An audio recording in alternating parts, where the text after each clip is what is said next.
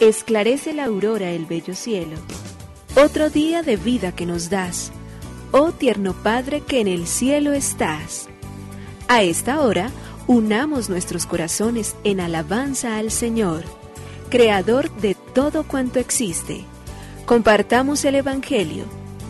Reflexionemos en su palabra. Esto es, Esclarece la Aurora, con el Padre Antonio Ramírez. Bienvenidos.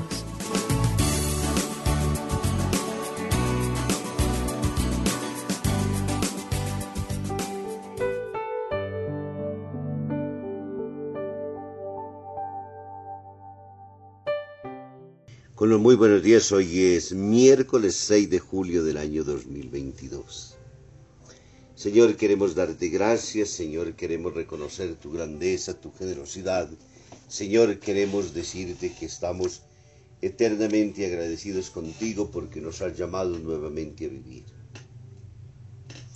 Hay quienes en la vida terminan diciendo que somos causa sencillamente de una infinidad de secuencias y que no hay un Dios originante. Nosotros nos resistimos a poder pensar ese tipo de arbitrariedades en la vida, puesto que al mirar y contemplar todo lo que hay, todo lo que existe, son indudablemente entonces acciones hechas por una mano ordenadora que cumple su santa y divina voluntad y que signa por ende nuestros días. Porque si es verdad de que no existe Dios, la pregunta es entonces, ¿por qué el hombre que finalmente entonces maneja absolutamente todo, no determina también cómo, cuándo y a esas que son las razones y las causas propias de la naturaleza, no termina por dominarlas. Nosotros, creyendo en el Señor, esperando en Él, todos los días nos disponemos siempre a celebrar el valor de la vida y a decir, hay un principio originante que se llama Dios, uno que nos ha llamado desde la eternidad, uno que, como dicen las Sagradas Escrituras, nos formó en el vientre de nuestras madres, uno que entretejió todos y cada uno de los miembros de nuestro propio cuerpo, uno que nos regaló la vocación con la cual hemos sido llamados y puestos sobre esta tierra, uno que ordenó absolutamente todas las cosas para nuestro bien, para nuestra posibilidad de crecimiento, para nuestra grandeza, para nuestro ser, y nos dio inteligencia suficiente para poder someter todas las cosas y de igual manera entonces también rendir el culto de adoración a aquel que es la vida y la vida en plenitud. Por eso a Él todos los días nos levantamos nosotros siempre deseosos y agradecidos de decirle, Señor, somos y estamos aquí porque tú lo has querido. Somos y tenemos lo que somos y tenemos porque tu voluntad lo ha permitido. No hemos trabajado nosotros, no hemos sido ni siquiera aún con todo el cariño y el amor de nuestros propios padres para determinarnos finalmente en las capacidades intelectivas, en la formación de nuestro propio cuerpo, en las facciones que a nosotros nos adornan y organizan, en tantas cosas como finalmente en este entretejido de la vida sabemos bien que existen. Todo es gracias a tu amor y en tu misericordia, Señor, están puestas todas las cosas. Por ello te decimos, gracias, oh Señor, Creador del universo. Nos unimos a la Iglesia Universal que ora. Esclarece la aurora el bello cielo otro día de vida que nos das. Gracias a Dios, Creador del universo, oh tierno Padre que en el cielo estás. Nuestras voces unimos al concierto que el universo eleva ya en tu honor. Desde la tierra al cielo más profundo, tierno Padre magnífico hacedor, conserva nuestras almas sin pecado, a nuestro cuerpo da fuerza y salud, y nuestra mente ilumina piadoso con un rayo benéfico de luz. Por nuestra amada patria suplicamos, por la iglesia elevamos oración, por nuestros amados padres y familia, siempre dichosos los hagas tú, Señor. En tu santo nombre, comenzamos este día de vida que nos das. Haz que lo acabemos santamente. oh Padre nuestro que en el cielo estás.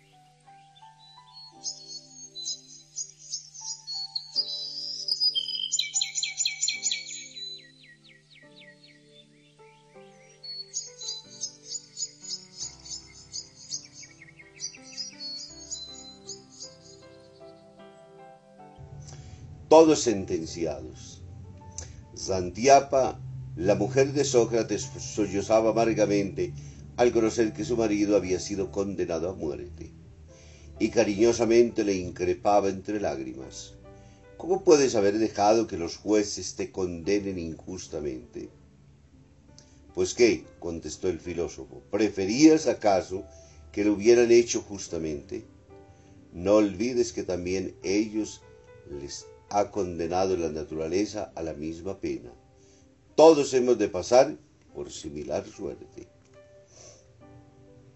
Todos en la vida estamos condenados a la muerte.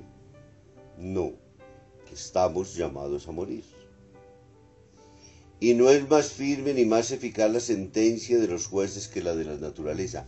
La naturaleza llega a un momento, como decíamos hace poco, si el hombre es tan dueño absolutamente de todas las cosas y es el creador, ¿por qué no controla ese día? ¿Y por qué no hace entonces que la vida permanezca ineterna? Y para quienes también, porque se volvería un acto de injusticia si unos tuvieran, gracias a esa capacidad intelectiva que algunos dicen y juzgan que están por encima y nos tratan de ignorantes a quienes creemos en Dios. Entonces, para tratar de decir, ¿por qué no controlan entonces esas realidades? Todos en la vida estamos sometidos a las mismas fuerzas de la naturaleza. Pero la diferencia entre una y otra no está en la certeza, sino en el conocimiento del momento de su ejecución.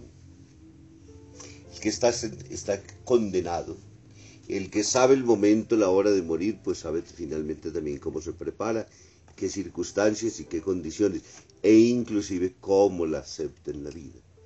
Mientras que cuando estamos como vivimos la inmensa mayoría de nosotros, sin saber ni el día ni la hora, pues tenemos que aprender también a prepararnos durante todo el tiempo para que cuando llegue la sepamos acoger y podamos descansar tranquilamente, pero no en cualquier parte, en las manos de Dios.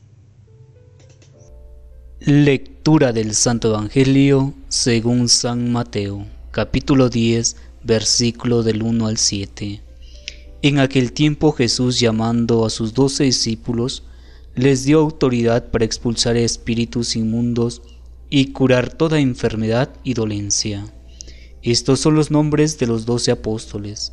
El primero, Simón llamado Pedro, y su hermano Andrés, Santiago el Cebedeo, y su hermano Juan, Felipe y Bartolomé, Tomás y Mateo el publicano, Santiago el Alfeo y Tadeo Simón el celote y Judas Iscariote el que lo entregó. A estos dos se los envió Jesús con estas instrucciones. No vayan a tierra de gentiles, ni entren en las ciudades de Samaria, sino vayan a las ovejas descarriadas de Israel. Vayan y proclamen que el reino de los cielos está cerca. Palabra del Señor. Gloria a ti, Señor Jesús. El Evangelio de Mateo del capítulo 10, versículos del 1 al 7 los coloca entonces en el momento en el cual Jesús reúne a sus doce apóstoles y les da el poder de echar de los espíritus inmundos y de curar las enfermedades. Misión y elección. Ya sabemos cuál es la misión que les está confiando. Ya sabemos a qué les está llamando. Porque lo primero que está haciendo es poder para poder echar espíritus inmundos, curar las enfermedades y todas las dolencias. Y luego entonces viene también de inmediato la elección por nombres, mirados en la individualidad, llamados a, a compartir una misión extraordinaria, hombres que gastarán su vida y testimoniarán con su existencia la fortaleza y la gracia con la cual Dios llama a los hombres en el tiempo para que cumplan misiones. Estos discípulos salen llenos de alegría. Estos discípulos están airosos porque han compartido un camino y hoy vienen dignados con la continuidad de una misión. Ellos anunciarán al mundo la gran alegría. El reino de Dios está en medio de nosotros. No es un reino para esperar, es un reino para vivir y para gustar. Qué diferencia tan sustancial entre nosotros vivir esperando que llegue el reino y hacer realidad y presencia el reino de Dios a través de nuestra forma de actuar.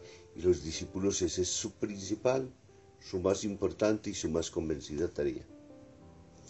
Dios hoy nos llama, como a los discípulos también, a que vivamos del reino, a que hoy también seamos buena noticia para los hermanos. Digamos que hay un Dios que ama, hay un Dios que nos llama, hay un Dios que nos espera, hay un Dios que está esperando que al final de nuestro camino seamos acogidos por esas manos benditas y poderosas para entrar en el reino eterno de Dios y para celebrar con Él la gran fiesta de los hijos, de los elegidos de Dios, de aquellos y de aquellas que saben y sienten siempre de que con Dios, en Dios y por Dios, seremos para siempre tranquilos y serenos, estaremos siempre en sus manos y no habrá angustia, porque ni el sol, ni la lluvia, ni la tristeza, ni el dolor, el reino de Dios. Y mientras tanto, ¿qué hay que hacer? Preocuparnos por ayudar a los hermanos a liberarlos del espíritu del mal, de toda acción demoníaca, de todo aquello que nos aparte y aparte a nuestros hermanos de poder experimentar la grandeza de Dios en la vida nuestra. Ay si conociéramos el amor infinito de Dios. Ay de nosotros si supiéramos fiarnos del amor de Dios. Ay de nosotros si supiéramos y encontráramos el camino expedito para poder llegar a Él y que renunciáramos a nuestros caprichos individuales tan egoístas para aprender a compartir en la visión y en la misión que Él mismo nos tiene asignada. ¿Cómo sería diferente el mundo? ¿Cómo se viviría de bien? ¿Cómo nos miraríamos con ojos de respeto? ¿Cómo nos ayudaríamos y nos construiríamos durante todo el tiempo?